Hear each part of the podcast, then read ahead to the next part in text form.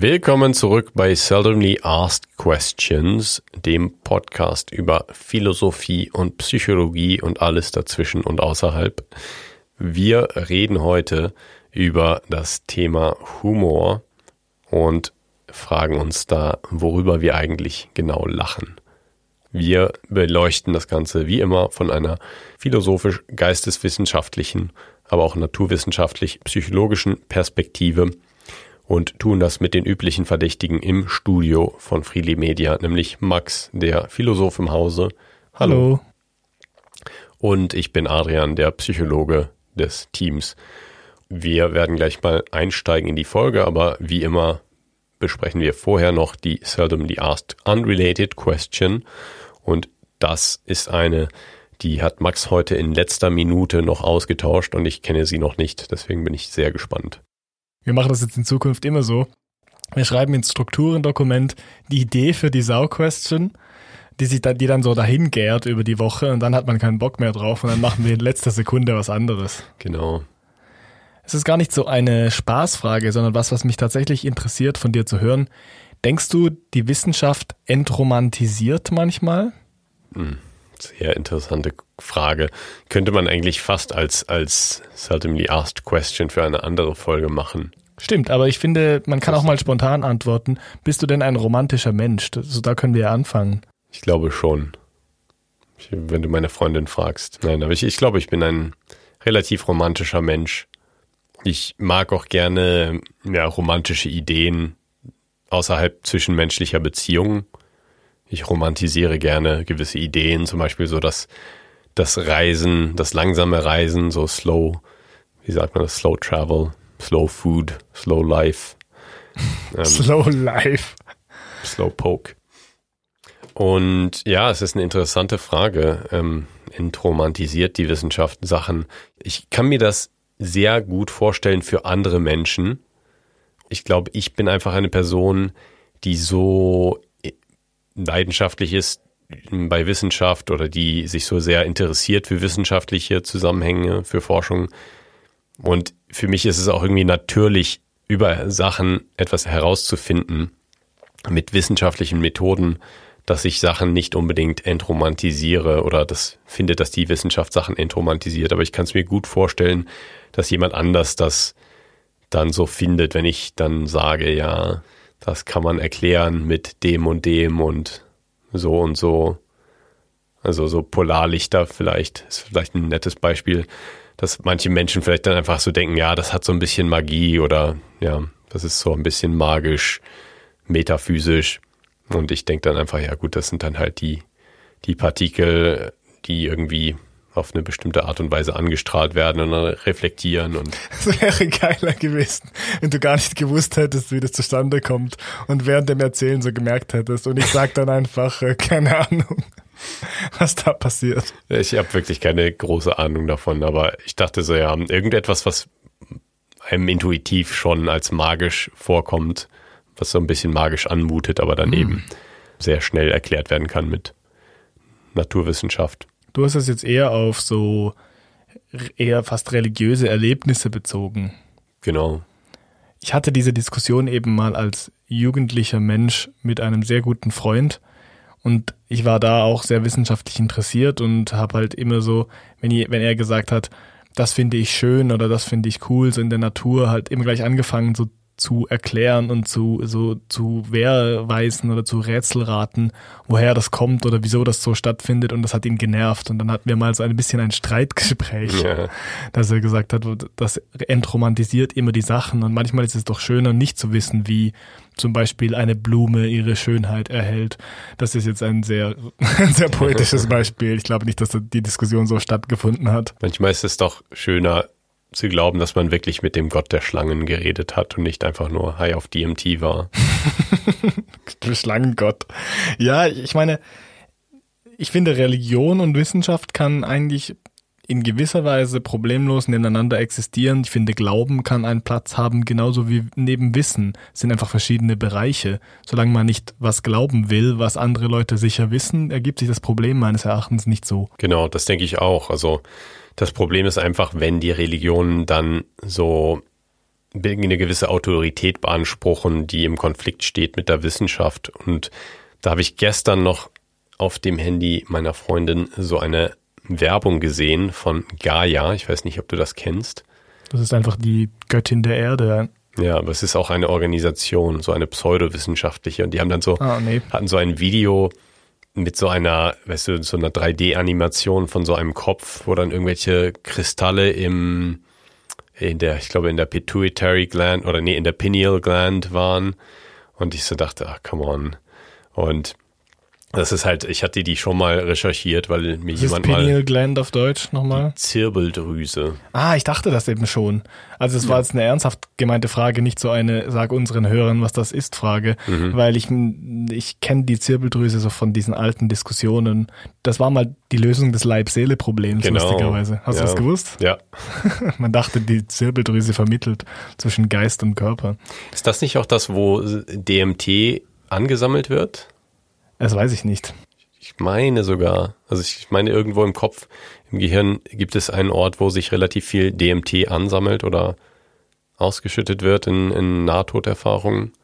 Ich weiß nicht, ob das dort war. Es tut nichts zur Sache. Denkst du, dass die Menschen, die so Psychedelika-affin sind, wie zum Beispiel zu DMT, die das mögen oder die sich damit auseinandersetzen, dass die eine Entromantisierung erfahren durch diese aufkommende Forschung in der Psychologie? Wahrscheinlich haben, freuen die sich eher, oder nicht? Ich glaube, es gibt da zwei Typen. Ich glaube, es gibt den einen Typ, der in der Tat so ein bisschen die Entromantisierung erfährt.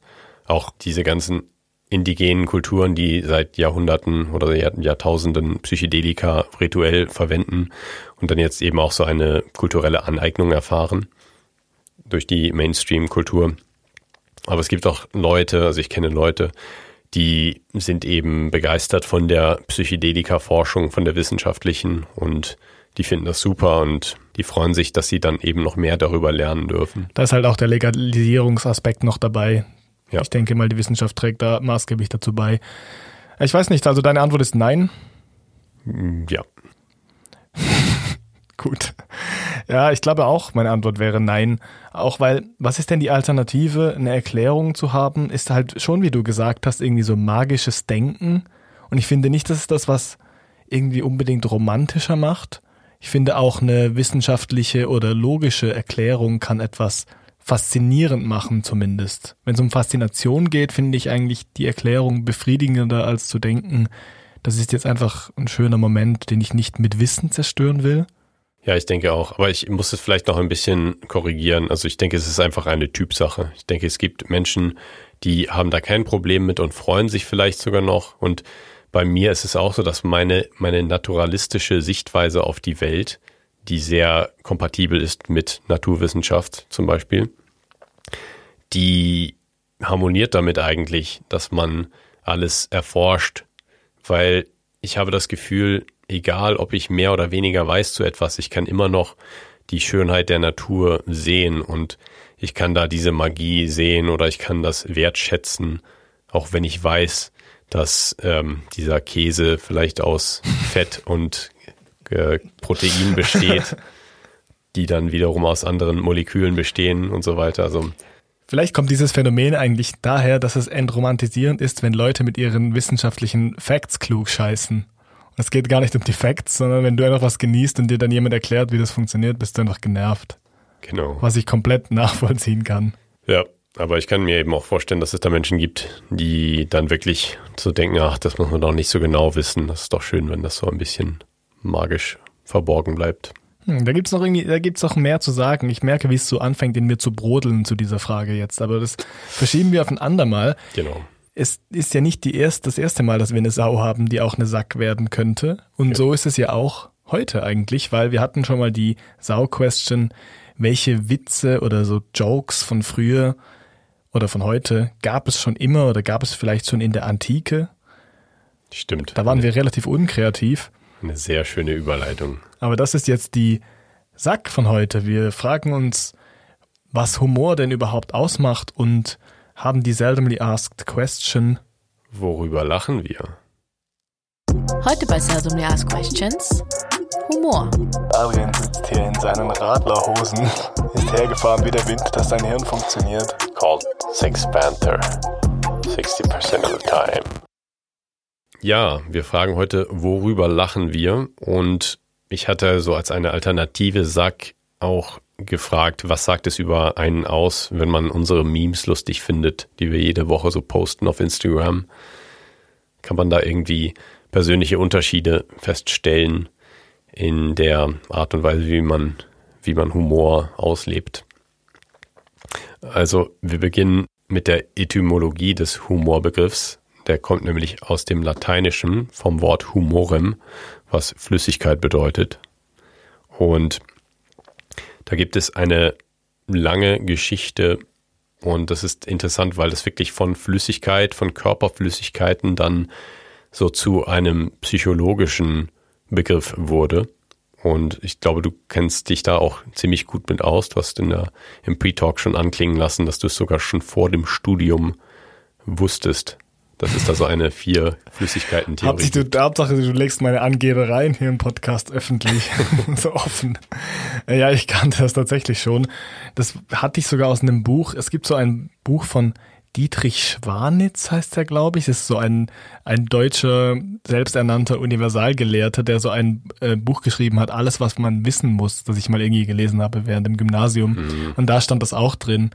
Da sind viele so etymologische Facts drin.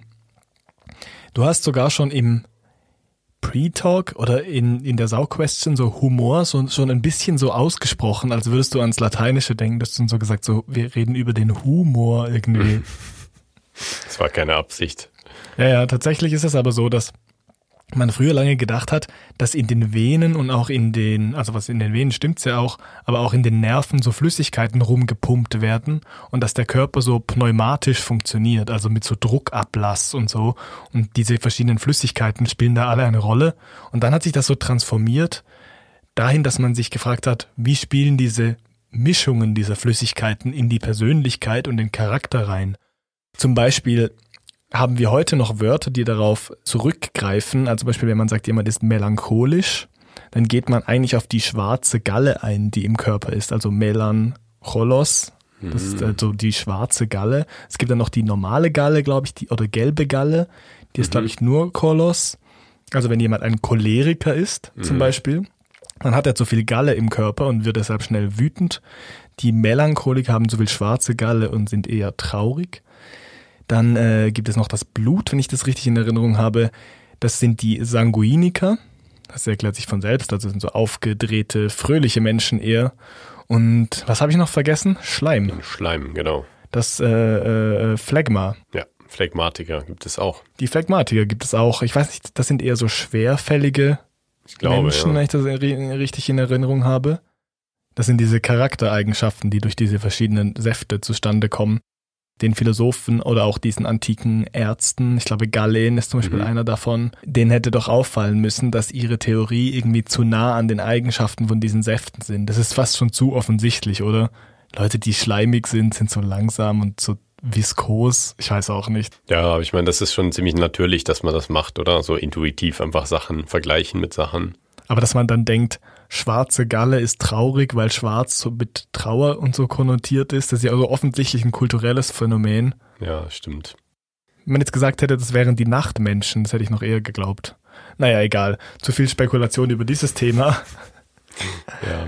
Aber es gibt halt auch diese antike Theorie, dass Humor so zustande kommt, dass es ähm, so einen Druckablass gibt im Körper, dass sich durch die Nervenbahnen und so und über die äh, Adern so Säfte anstauen und in gewissen Situationen man dazu zum Lachen kommt, weil diese Energie so ausgebreitet wird.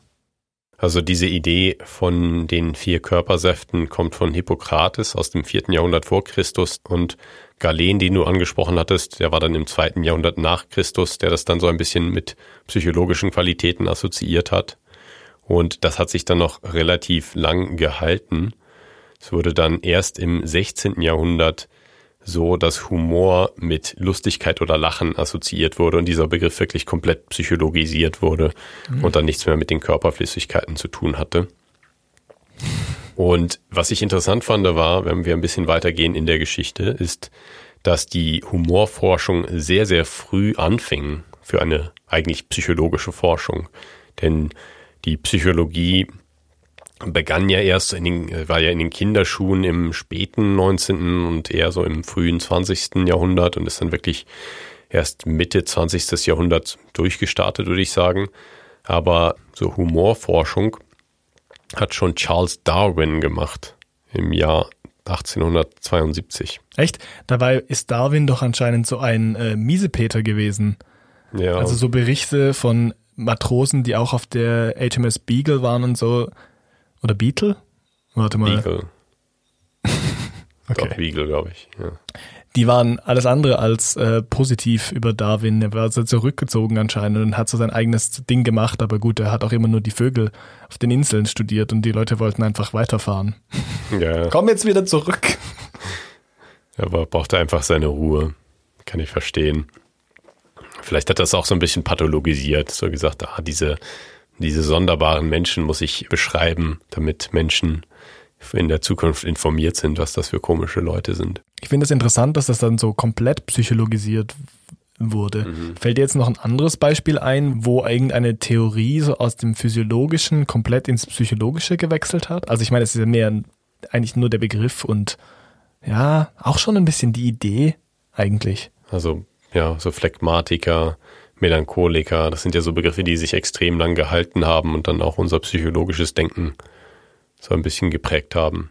Es hat ja auch viel mit Charakter zu tun, wie wir jetzt gerade vorher schon erklärt haben. Und es gibt auch in der Antike und dann in der Spätantike, im Mittelalter so diese Theorien, dass der Körper durch seine Konstitution irgendwie zum Charakter beiträgt. Und das ist ja auch psychologisiert worden mittlerweile. Also, obwohl, hat vielleicht auch ein bisschen was mit deinem Charakter zu tun, wie dein Körper funktioniert. Aber man sieht ja in dieser Säfte-Theorie, dass der Humor irgendwie mit der Persönlichkeit zu tun hat. Und ich, wahrscheinlich ist das immer noch so, oder? Dass es Forschung gibt zu Humor und Persönlichkeit in der Psychologie. Genau. Da habe ich jetzt gerade an die Phrenologie gedacht, die mittlerweile nicht mehr so akzeptiert wird. Aber früher hat man gedacht eben, dass man mit der Art und Weise, wie der Kopf gebaut ist, dann eben sagen kann, wie eine Persönlichkeit sich entfaltet. Also man hat die Menschen, die Persönlichkeit oder die Art der Menschen auf dem psychologischen Niveau mit der Anatomie des Schädels beschrieben. Und das ist eben nicht mehr ähm, akzeptiert heutzutage. Es wurde auch ein bisschen für Rassentheorien missbraucht, diese ganze Phrenologie-Geschichte. Genau. Da fällt mir jetzt gerade eine Anekdote ein, die gar nicht so viel mit dem Humorthema zu tun hat, aber ich muss es trotzdem erzählen. Ich hatte mal eine Prüfung zum Thema Gehirn und Persönlichkeit irgendwie. Also es ging so um Gehirnveränderungen und Persönlichkeit. Und in der Vorlesung dazu saß einer vor mir, der sich so richtig fleißig Notizen gemacht hat da die ganze Zeit. Es gibt doch so Menschen, die einfach alles aufschreiben, Ja, was der ja. Prof sagt. Und da ging es eben auch darum, dass es diese Vorurteile gibt, dass die Größe des Gehirns was mit dem IQ zu tun hat. Und dann war das Beispiel, ja, Elefanten haben ja auch zum Beispiel ein riesiges Gehirn und äh, sind nicht viel schlauer als wir, vielleicht ein bisschen. Und dann hat jemand dort gesagt, ja, aber das kann ja auch mit dem Verhältnis zum Körper zusammenhängen. Und dann kam eben ein Beispiel von einer kleinen Maus, die im Verhältnis zu ihrem kleinen Körper ein relativ großes Gehirn hat. So eine Spitzmaus mit einem großen Schädel. Und dann hat der Typ vor mir aufgeschrieben, diese kleine Maus ist sehr schlau. zu diesem Bild. Ja, sehr schön. Ich meine, ich, du kannst gleich äh, die Zusammenhänge von Persönlichkeit und Humor erklären, wenn du möchtest. Und sonst würde ich auf die Philosophie dazu eingehen. Es gibt doch noch einiges. Genau, also ich gehe noch mal kurz zurück in der Geschichte. Also es gab 1860 schon eher das erste oder eines der ersten Werke, was so dokumentiert wurde. Und dann gab es im späten 19. Jahrhundert eben und im frühen 20. Jahrhundert einige Studien zu Humor, die so das Lachen erforscht haben, zum Beispiel das Lustigsein. Und die haben das alles auf eine sehr physiologische, also auf eine sehr naturwissenschaftliche Art und Weise gemacht. Das war zum Beispiel zur Atmung, zur Vokalisierung, zur Pupillenerweiterung und Herzfrequenz beim Lachen und beim Lustigsein. Und auch äh, Studien von William James zum Beispiel, einem der Pioniere der Psychologie, mit Lachgas, wo er eben den Effekt von Lachgas auf die, ja, auf das Verhalten untersucht hat. Und dann eben herausgefunden hat, dass Leute lustig werden, wenn sie Lachgas nehmen. Deshalb wird es beim Zahnarzt eingesetzt. Nein, das ist auch ein sehr gutes Betäubungsmittel. Aber es hat eben auch psychische Wirkung und deswegen wird es auch häufig missbraucht als Genussmittel. Ja, so ging es eben los mit so einer generellen phänomenologischen äh, Erforschung von Lachen, von Humor, von Lustigsein. Und es ist dann eben mit der Entwicklung, mit der weiteren Entwicklung der Psychologie dann auch so ein bisschen mehr in die Persönlichkeitsforschung gegangen. Und da gibt es, wenn wir jetzt heute mal ankommen oder in der Moderne, gibt es viel Forschung zu Persönlichkeit und Humor.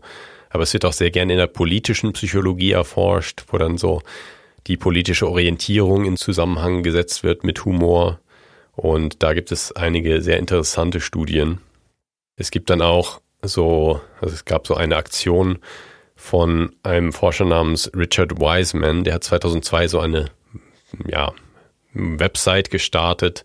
Ich glaube, es war nicht ultra wissenschaftlich, aber schon, also er ist ein Wissenschaftler und hat dann schon so das als PR-Aktion quasi gemacht, den lustigsten Witz der Welt zu finden mit wissenschaftlichen Methoden und hat dann einfach diese Webseite zugänglich für alle möglichen Menschen gemacht und dann geschaut, dass so viele Menschen wie möglich dann mitmachen bei dieser Aktion. Man konnte dann so Witze einsenden und dann auch Witze bewerten und so hat er eben ein riesen Datenset gesammelt, wo dann Bewertungen von verschiedenen Witzen waren und dann hat er eben das alles analysiert und dann so den lustigsten Witz der Welt damit herausgefunden, angeblich. Ich weiß nicht, ob du den ahnen kannst oder ob du ihn kennst, weil du es gelesen hast im, Vor im Voraus. Zwei Jäger treffen sich, oder? Genau. Ich, darf, ich weiß schon, dass ich das schon mal irgendwo gelesen habe in der Zeitschrift und ich habe mich dort schon so aufgeregt. Mhm. Sie haben einfach den durchschnittlichsten Witz der Welt gefunden. Ja, aber vielleicht ist das auch der lustigste Witz der Welt, weil ihn die meisten Menschen lustig finden. Der ganze Witz ist, dass zwei Jäger im Wald unterwegs sind und dann kollabiert der eine und der andere ruft den Rettungsdienst an und sagt, äh, helfen Sie mir, mein, mein Kollege ist gerade äh, gestorben oder ist am Sterben. Und dann sagt der Mann am Telefon oder die Frau am Telefon, okay, jetzt beruhigen Sie sich erstmal, ich kann Ihnen helfen. Stellen Sie zuerst sicher, dass er wirklich tot ist und äh, dass er nicht noch lebt. Und dann ist äh, ein Moment Stille und dann gibt es nur einen Schuss und dann sagt der Jäger, okay, was jetzt? Ich hab, ich hab das verwechselt mit dem anderen Zwei Jäger treffen sich Joke. Weil Ja, der ja, Zwei Jäger genau. treffen sich ist ja in sich schon der Witz. Ja, Aber das Schlimmste, weißt du, was das Schlimmste an diesem Witz ist? Dass er nach der Pointe noch so blöd weiter erklärt irgendwie. ja, ja. Das ist richtig schlimm. Das, das triggert mich irgendwie, wenn, wenn so der Moment kommt, wo du verstehst, was der Witz ist und dann muss man noch weiter erzählen. Ja, ja. Das macht mich fertig. Könntest das immer weiter erzählen und dann immer weniger lustig machen. Jäger ist auch so eine Berufsgruppe, über die man noch Witze machen darf. Ja. Das ist völlig okay. Und der Richard Wiseman hat dann eben auch geschrieben, wer den eingeschickt hat. Das war auch interessant. Er schrieb, der Gewinnerwitz wurde von einem Psychiater aus Manchester in, im UK eingeschickt, namens Gerpaul Gossall. Und er hat den dann kontaktiert und der Psychiater hat erklärt, wie er den Witz manchmal erzählt, um seine Patienten aufzuheitern und bemerkte, es gibt den Menschen ein besseres Gefühl, weil es sie daran erinnert, dass es immer jemanden gibt, der etwas Dümmeres tut als sie selbst. Da können wir eigentlich schon überleiten zu diesen äh, Theorien aus der Philosophie, die gibt es wahrscheinlich auch in der Psychologie, diese sogenannte Überlegenheitstheorie. Man hat mal ein bisschen nachgeforscht in der Philosophie, also es gibt relativ wenig Humorforschung in der Philosophie, aber vor allem so im 17. Jahrhundert, was so die Natur des Menschen ist, das habe ich ja schon mal beschrieben. Vor allem bei Hobbes findet man das, dass der Mensch individualistisch ist und so wettbewerbsorientiert und dass es uns sehr aufmerksam macht gegenüber Situationen, wo wir gewinnen oder verlieren. Und wenn wir ein gewinnen, dann haben wir ein gutes Gefühl, und wenn wir verlieren, haben wir ein schlechtes Gefühl. Und wenn uns die Wahrnehmung eines Zeichens unserer Überlegenheit schnell überkommt, also wenn wir plötzlich merken, ah, wir sind besser dran oder die Person verliert irgendwie gerade und wir gewinnen, dann werden diese guten Gefühle in Gelächter münden. Das ist die Theorie dahinter. Das finde ich sehr sketchy. Das ist wirklich nur so ein Mini-Aspekt von so Schadenfreude. Aha. Aber Ja. das ist eigentlich das Prinzip hinter Reality TV. Ja, genau. Das gibt es sicherlich auch so eine soziale Komponente, so eine Hierarchiekomponente, aber das ist, glaube ich, auch so ein Ding, was dann für manche Leute lustiger ist als für andere. Da gibt es auch Forschung, die das bestätigt. Das ist diese Forschung, also ein Teil dieser Forschung aus der politischen Psychologie, die ich angesprochen hatte, wo eben erforscht wurde, was für Witze eher konservativere Menschen und was für Witze eher liberalere Menschen lustig finden. Und das kam dann tatsächlich dazu, dass so Dominanzbeziehungen eher lustiger sind für Konservative und Random Humor, also so Humor, der einfach so Erwartungen verletzt, dann eher lustig ist für Liberale. Also eine Art von Humor ist dann, dass die Erwartungen bestätigt werden, Klischees bestätigt werden und die andere ist eben, dass Klischees verletzt werden und eben dann ad absurdum geführt werden. Ah, also ist quasi, wenn Klischees bestätigt werden, ist es diese Überlegenheitstheorie, dass man quasi was versteht und andere so einordnen kann. Und wenn Klischees verletzt werden, bricht man eben mit Erwartungen. Genau. Es gibt auch dann eben eine Studie, die erforscht hat, was für Witze für bestimmte Menschen besonders äh, beleidigend sind oder problematisch, provokant. Und da ist es eben auch so, dass die verschiedenen politischen Orientierungen dann unterschiedliche Witze als beleidigend oder provokant empfinden. Und das hat dann mit den moralischen Grundlagen zu tun. Also es gibt diese moralische Grundlagentheorie von Jonathan Haidt, die beschreibt, ich glaube, fünf verschiedene moralische Grundlagen, die Menschen mehr oder weniger wichtig finden und daran ihr Verhalten ausrichten. Und das ist dann eben auch so, dass es den Humor beeinflusst und das, worüber die Leute lachen können, beziehungsweise worüber sie nicht drüber lachen können. Das war dann eben so, dass es bei Konservativen eher Memes, also in diesem Fall wurden Memes erforscht. Und die Memes, die Konservative eher provokant finden, sind die, die verbindliche moralische Grundlagen verletzen. Also zum Beispiel Memes, die sich über heilige religiöse Symbole oder Figuren lustig machen. Also finden sie anstößig. Genau. Mhm. Bei den Liberaleren, also Liberals im amerikanischen Sinne, den äh, Linken, es ist eher so, dass die provokanten Memes die sind, die individualisierende moralische Grundlagen verletzen, also die sich über Menschen lustig machen aufgrund ihrer individuellen Eigenschaften, zum Beispiel sexistischer, rassistischer oder homosexuellenfeindlicher Humor. Das ist krass, dass es so ein, dass es wirklich die Überlegenheitstheorie nur auf einer Seite gibt. Ich habe übrigens auch viele Gegenbeispiele gefunden zu dieser Theorie generell. Also das kann gar keine hinreichende Bedingung für Humor sein. Zum Beispiel lacht man ja auch über sich selbst und nicht nur über das frühere Selbst, also dass du denkst, Mann, was war ich damals für ein Idiot, sondern du lachst ja auch manchmal einfach über Dinge, die dir jetzt passieren, die einfach komisch sind. Oder ein Beispiel, das ich auch interessant fand, ist, wir lachen ja bei Tieren auch, wenn sie uns nachahmen und nicht, wenn sie so dumm sind, wie sie sind. Also zum Beispiel, du lachst ja nicht über einen Affen, der einfach keine Ahnung, Affensachen macht und denkst, ich bin ein Mensch und das ist witzig, sondern man lacht ja eher bei Tieren, wenn sie so menschliche Züge zeigen. Und dann lacht man ja auch wieder eher über sich selbst auf eine Art. Ja. Oder zum Beispiel, was ich ein sehr überzeugendes Beispiel finde, ist, wir lachen ja auch über Fähigkeiten, zum Beispiel diese alten Stummfilme von äh, Charlie Chaplin oder Buster Keaton. Das ist es ja oft so, dass die so aus verzwickten Situationen rauskommen, indem sie so artistische Dinge machen. Oder zum Beispiel ein neueres, ein neueres Ding ist vielleicht Jackie Chan oder so, der so diese Trottelartistik hat, wo er sich immer so über, überall raussaltot und slidet und so. Ich finde, das hat immer viel mit Spannungsabbau zu tun, wo Humor oder ein Witz dann zum Spannungsabbau führen kann.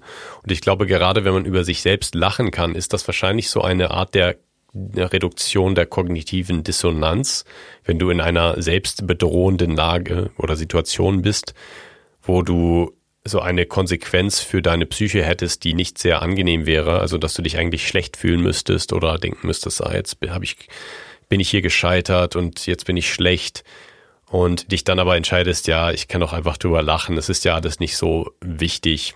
Das wäre dann eben eine kognitive Dissonanzreduktion und das gibt es, glaube ich, auch häufig so als einen Grund für lustig sein oder lachen über etwas. Das kommt 100 pro aus dieser alten Erleichterungstheorie, die ich vorher schon angesprochen habe, mit diesen Säften oder diese hydraulische Erklärung, wie das Leben funktioniert oder wie der Körper funktioniert.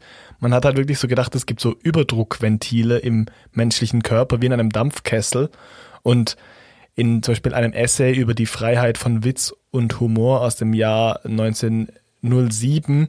Das ist so eine der ersten Veröffentlichungen. Ich weiß gerade nicht mehr von wem. Eher jemand eher Unbekanntes.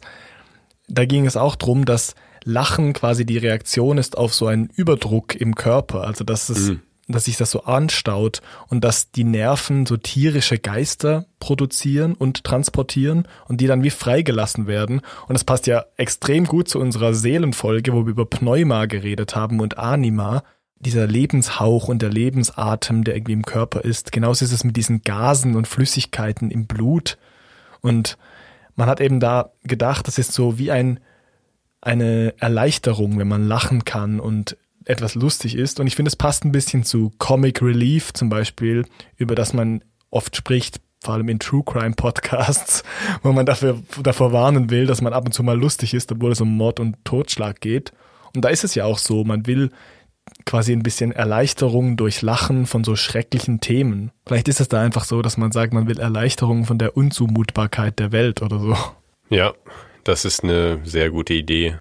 Ich denke, das ist schon etwas, was wirklich passiert, weil zum Beispiel, wenn man sich über die Nazis lustig macht, über Adolf Hitler oder so, dann kommt das schon daher, weil diese Menschen ein so unvorstellbares Leid produziert haben, dass du dir das gar nicht, also wenn du darüber nachdenkst, hast du das Gefühl, du müsstest den Rest deines Lebens depressiv sein, weil das passiert ist und weil du weißt, dass es passiert ist und dir vorstellst, wie, wie schrecklich das ist. Und da ist das dann auch so eine Situation, wo man denkt, ja, man muss das irgendwie anders verarbeiten und einem der Humor dann auch dabei hilft.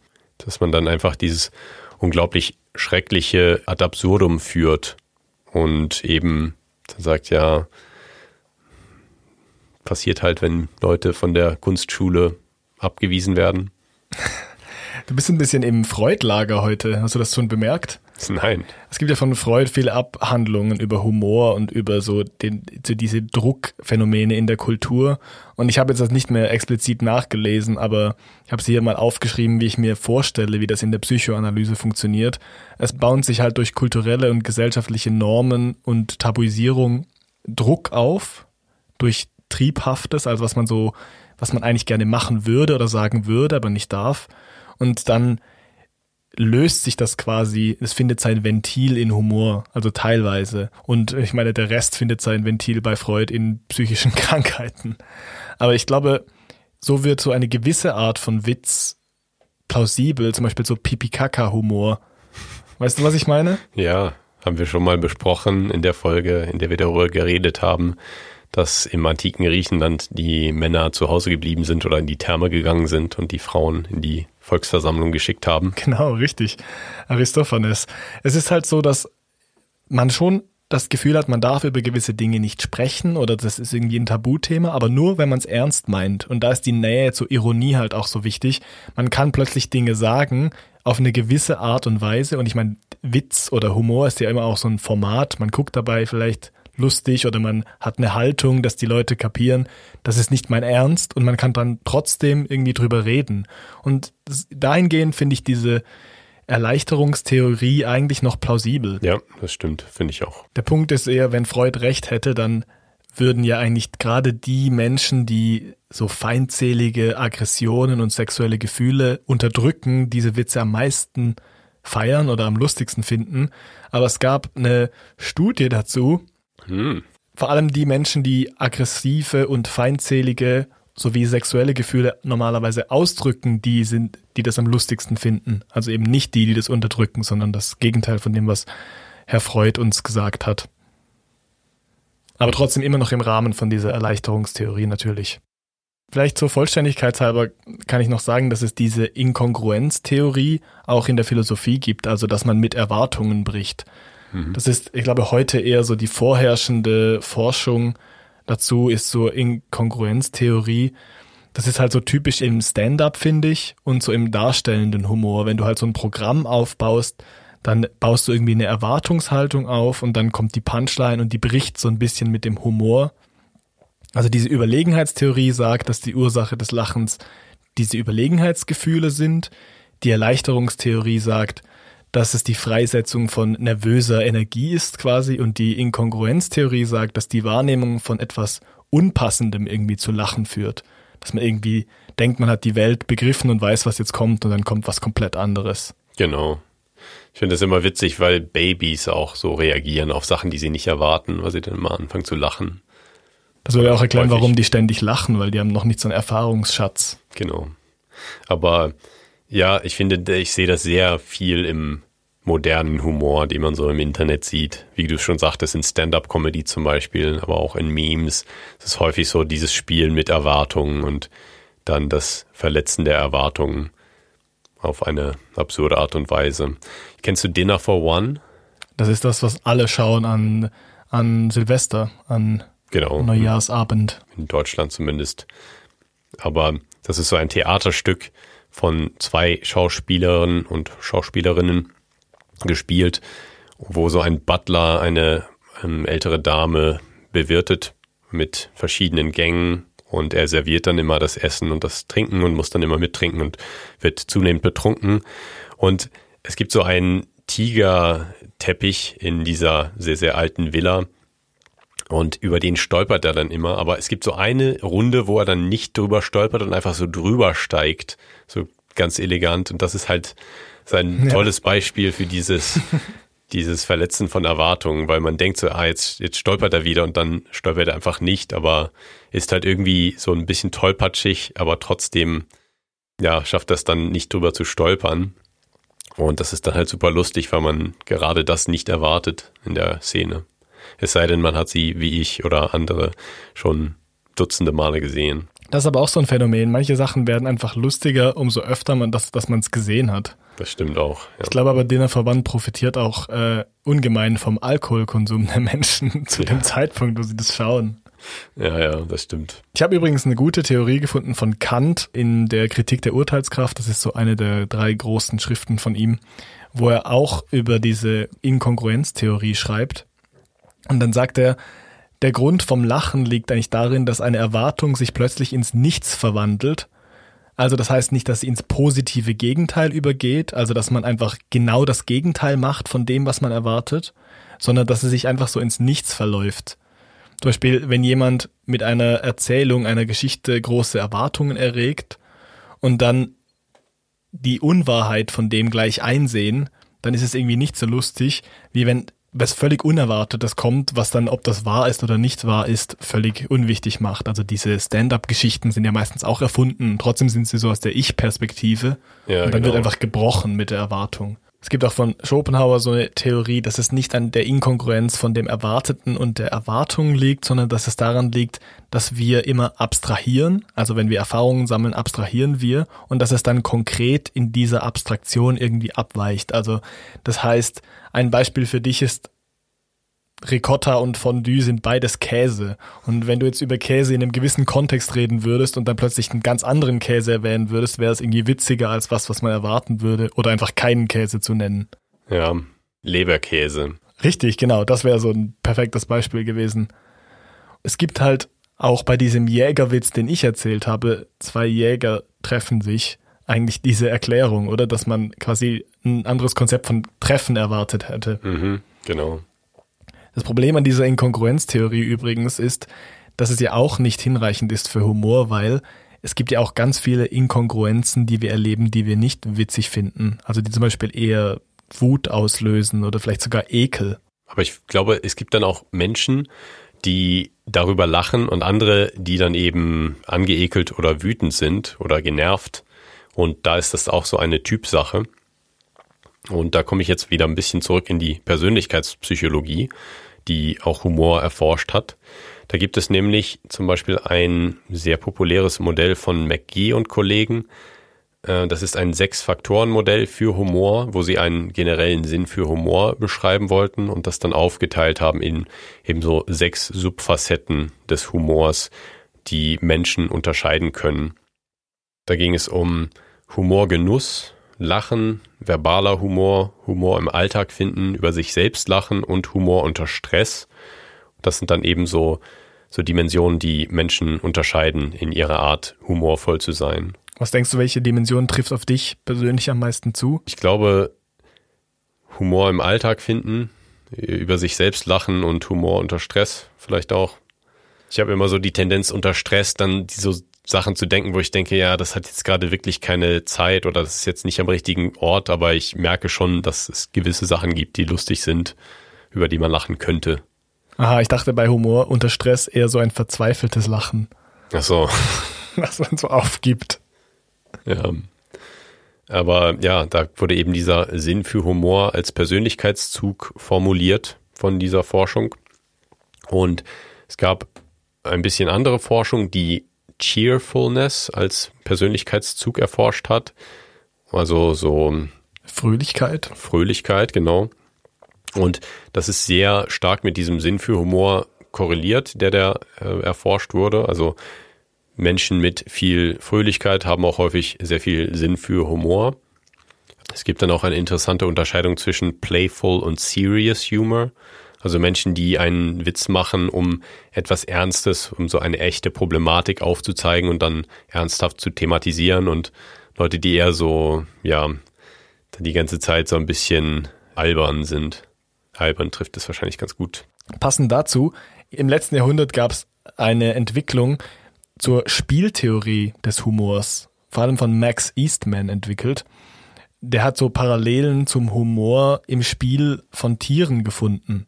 Also man versucht quasi was Ernstes oder was eigentlich gefährlich ist, spielerisch auszudrücken. Zum Beispiel, wenn so kleine Hunde miteinander kämpfen oder dann nicht richtig, die beißen ja dann zum Beispiel nicht richtig oder kratzen nicht richtig, sondern machen das eher so playful. Und er hat das übertragen auf dieses verbale Element, dass man quasi ernste Themen lustig sagen kann, wie wir vorher schon gesagt haben, dass man halt drüber sprechen kann. Also was Humor und Spiel im Allgemeinen angeht, nehmen wir eine desinteressierte Haltung gegenüber etwas ein, das eigentlich ernst genommen werden sollte. Und ein gutes Beispiel ist so schwarzer Humor oder britischer Humor oder so Tabubruch. Ja, ja. Ein gutes Beispiel war auch Kinder, die quasi das Ratschlagen statt zu gehen, ist so eine Metapher für Humor. Man übertreibt so ein bisschen, einfach um so auch die Grenzen austesten zu können, was gesellschaftlich geht. Und das finde ich auch interessant, weil wir jetzt gerade wieder oft die Diskussion haben, in der Gesellschaft, über was darf man noch Witze machen, was dürfen Stand-up-Comedians. Und auf eine Art ist es doch auch gut, wenn die Grenzen so ein bisschen ausgetestet werden. Man läuft halt die Gefahr, dass man gecancelt wird als Comedian, aber für die Gesellschaft ist es vielleicht gar nicht schlecht, weil man fängt immer wieder an zu hinterfragen, ist das noch okay für uns oder ist das in Ordnung für uns? Was darf man, wenn man Witze macht? Ja, es ist ein spannendes Thema und es ist auch eins, was thematisiert wurde in diesem Artikel von Bui und Kollegen in 2022, den ich vorhin schon mal angeschnitten hatte, zu den Memes, die konservative bzw. liberale provokant oder lustig finden. Und dieser Artikel begann mit einer kleinen Geschichte oder einer Erzählung von einem Pub in Australien, was 2019 auf Social Media so ein Bild gepostet hat, was dann einen Shitstorm losgetreten hat und das war nämlich ein Bild von Jesus, der ein Bier gehalten hat und eine Zigarette geraucht hat und ähm, hatte die Caption Jesus got hammered for his sins, you can too. Also Jesus ähm, ist, ist, übersetzt sich nicht so gut ins Deutsche, weil getting hammered bedeutet, sich voll laufen zu lassen mit Alkohol. Aber es bedeutet eben auch, ja, festgenagelt zu werden. Und da gab es dann einen, ja, einen Shitstorm von sehr vielen Menschen, die das nicht lustig fanden. Es ist halt einfach nur provokativ. Und ich glaube, wenn man das dann lustig findet, dann auch aus dem Grund, weil man weiß, dass sich andere darüber aufregen. Genau. Das ist auch so ein Aspekt, den wir jetzt noch nicht so richtig angeschaut haben. Aber das ist sicher ein Persönlichkeitsmerkmal. Da kommen wir quasi zurück zur Sack von heute. Worüber lachen wir? Da kann man auch nochmal eine andere Studie nennen, bevor wir dann ein bisschen abrunden. Die hat nämlich erforscht, was liberalere oder linkere Menschen und rechtere Menschen für einen Humorstil haben. Und diese Studie hat auch erforscht, ob linke oder rechte mehr oder weniger Humor haben. Das fand ich auch interessant, weil diese Studie hat gefunden, dass Menschen mit einer politisch eher linksorientierten Ausrichtung eher zu affiliativen und aggressiven Humorstilen neigen. Also Humorstile, die mit der Bindung zu einer Identität spielen und mit eben aggressivem Humor, also Humor, der Grenzen übertritt oder der bewusst provokant ist und eben wie dieser, wie dieses äh, Meme von dem Pub dann eben bewusst darauf abzielt, gewisse Menschen zu provozieren. Und diese Studie fand auch, dass ein allgemeines Interesse an Politik mit der Verwendung von affiliativen und selbstverstärkenden Humorstilen und eine Ablehnung eines aggressiven Humorstils verbunden ist. Das heißt, Menschen, die sehr interessiert an Politik sind, sind eher weniger aggressiv humorvoll. Und das letzte Resultat, was ich auch interessant fand, war, dass es eben keine Unterschiede gab zwischen Humor als Persönlichkeitszug und Links-Rechts-Orientierung. Das heißt, man kann nicht sagen, dass Konservative oder Rechte per se weniger Humor haben als Linke, sondern es ist einfach ein anderer Humor. Da wollte ich noch fragen, also wie wird dann die, der, das Ausmaß des Sinn für Humor gemessen? Quasi wie viele Dimensionen das auf dich zutreffen? Also es ist die Breite? Also ich schätze mal, es ist einfach so ein Durchschnittswert oder ein Summenwert, der dann aus diesem Gesamtfragebogen, der dann, ich weiß nicht, wie viele Fragen hat, aber sagen wir mal, es sind 40 oder sagen wir mal, es sind 60, weil es gibt sechs Faktoren und dann gibt es zehn Fragen für jede dieser Subdimensionen. Und daraus wird dann eben ein genereller, globaler Humor oder Sinn für Humor Score berechnet. Also wenn du mehr Sachen lustig findest generell. Genau, du hast einfach mehrere Facetten. Es können ja alle Facetten von Humor auf dich zutreffen und du bist dann einfach eine sehr humorvolle Person. Ja. Oder kannst eine Person sein, die fast gar keinen Humor hat und überall niedrig äh, scoret. Oder du kannst eine Person sein, deren Humor sich durch bestimmte Subdimensionen eben auszeichnet und vielleicht lachst du lieber über dich selbst oder du lachst lieber mit anderen Bezügen.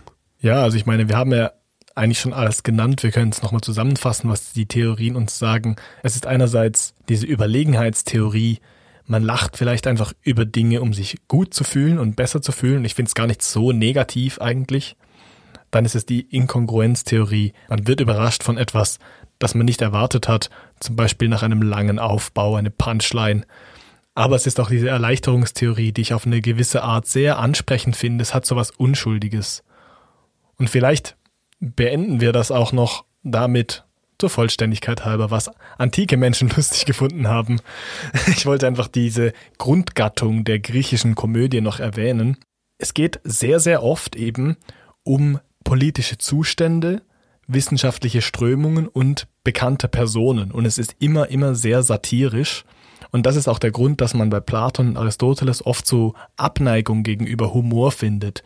Die schreiben dann sowas wie, ja, die Leute, die sich zu fest mit Humor beschäftigen, haben so eine schlechte Seele oder sündigen fast schon. Also es wird manchmal so als Sünde oder als Laster angesehen. Aber das liegt daran, dass vor allem diese Überlegenheitsfacette des Humors angesprochen wird in diesen Komödien und die, ja, diese Philosophen möchten damit halt sagen, wenn man sich das ganze Leben so strukturiert, dass man sich nur über das Leid von anderen freut, dann verpasst man halt was, mhm. was ich auch nachvollziehen kann. Ja, es gibt da in der Psychologie noch eine Theorie, die sagt, dass Sachen lustig sind, die so eine gutartige Verletzung von Normen oder von Interessen sind, wo man zwar sich über jemanden lustig macht oder etwas, den Schaden an etwas auslacht, aber es ist dann immer noch so, dass diese Schäden verschmerzbar sind und eben nicht ernst sind. Das heißt, man lacht nicht über ernste Sachen und es gibt so eine Linie, die man übertreten kann, die wir eigentlich alle, glaube ich, auch kennen, dass es eben manchmal Situationen gibt, wo Menschen über Sachen lachen, die eigentlich nicht mehr lustig sind oder wo man sagt, na, das ist schon zu hart. Und diese Theorie sagt eben, dass sich dann die Lustigkeit eines Witzes oder einer Situation daraus erklärt, wie da etwas verletzt wird, aber dass es dann immer noch im, im Rahmen ist, des, man kann das lustig finden.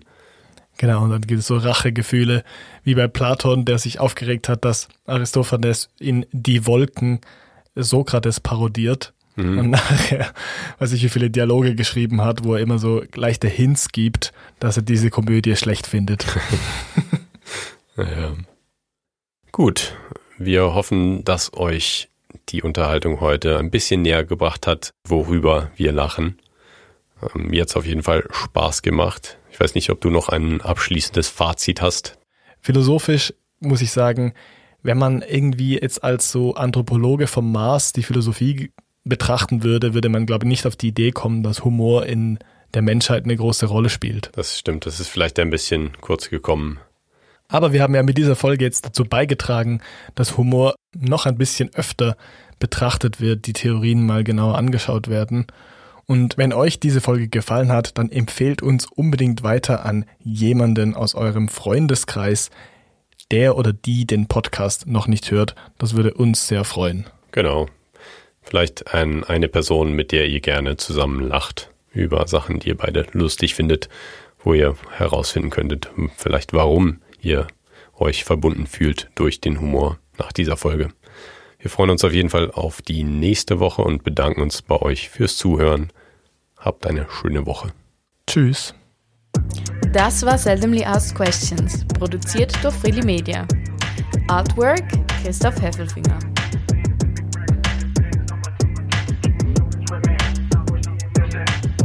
Musik Balance Cooper. Adrian hat mir und Nicole Lima-Bohnen mitgebracht aus Peru. Ich weiß nicht, ob es Lima-Bohnen sind. Ah, doch. Ich glaube schon. Das sind eher Cusco-Bohnen. Hast du die einfach gefunden? Ja, wir, wir haben die in Cusco bekommen und ich weiß nicht, ob das eine lokale Spezies von dort war, aber auf jeden Fall weiß ich Ah. nicht, ob es Lima-Bohnen sind. Bin irgendwie davon ausgegangen. Aber ich habe, glaube ich, auch nach Lima-Bohnen gegoogelt und dann ist das gekommen. Das sind so kleine weiße, nierenförmige Bohnen. Hm. Ja, es könnte sein, dass es welche sind, aber es gibt halt in Peru ultra viele verschiedene Sorten. Auf jeden Fall ist Adrians jetzt äh, den kleinen Mücken anheimgefallen. Ich habe meine in ein feuchtes Tuch gelegt, in eine kleine Schale, dass sie sprießen kann und dann zwei Wochen vergessen und dann habe ich sie weggeworfen. Also hat nur noch Nicoles Lima-Bohne eine Chance, die ich kürzlich äh, gesehen habe. Mhm. Hast, hast du sie schon eingepflanzt oder Ich glaube, das ist der? Trick. der Trick ist, sie einfach nicht, sie einfach trocken da liegen zu lassen. Und dann eines Tages in ein Chili zu tun. Genau. Ich habe noch, glaube ich, eine bei mir zu Hause, bei der ich es nochmal versuchen werde. Mit dem Einweichen und dann sprießen lassen. Aber ich möchte auch erst neue Erde kaufen Ich und dachte zuerst, du meinst, ich habe nur eine Erde raus. bei mir zu Hause. Wir haben nur eine Erde, Wir haben Max. nur eine Erde. Sei vorsichtig mit deinen Limabohnen. Das war so klar. Okay. Hören wir auf mit diesem Talk.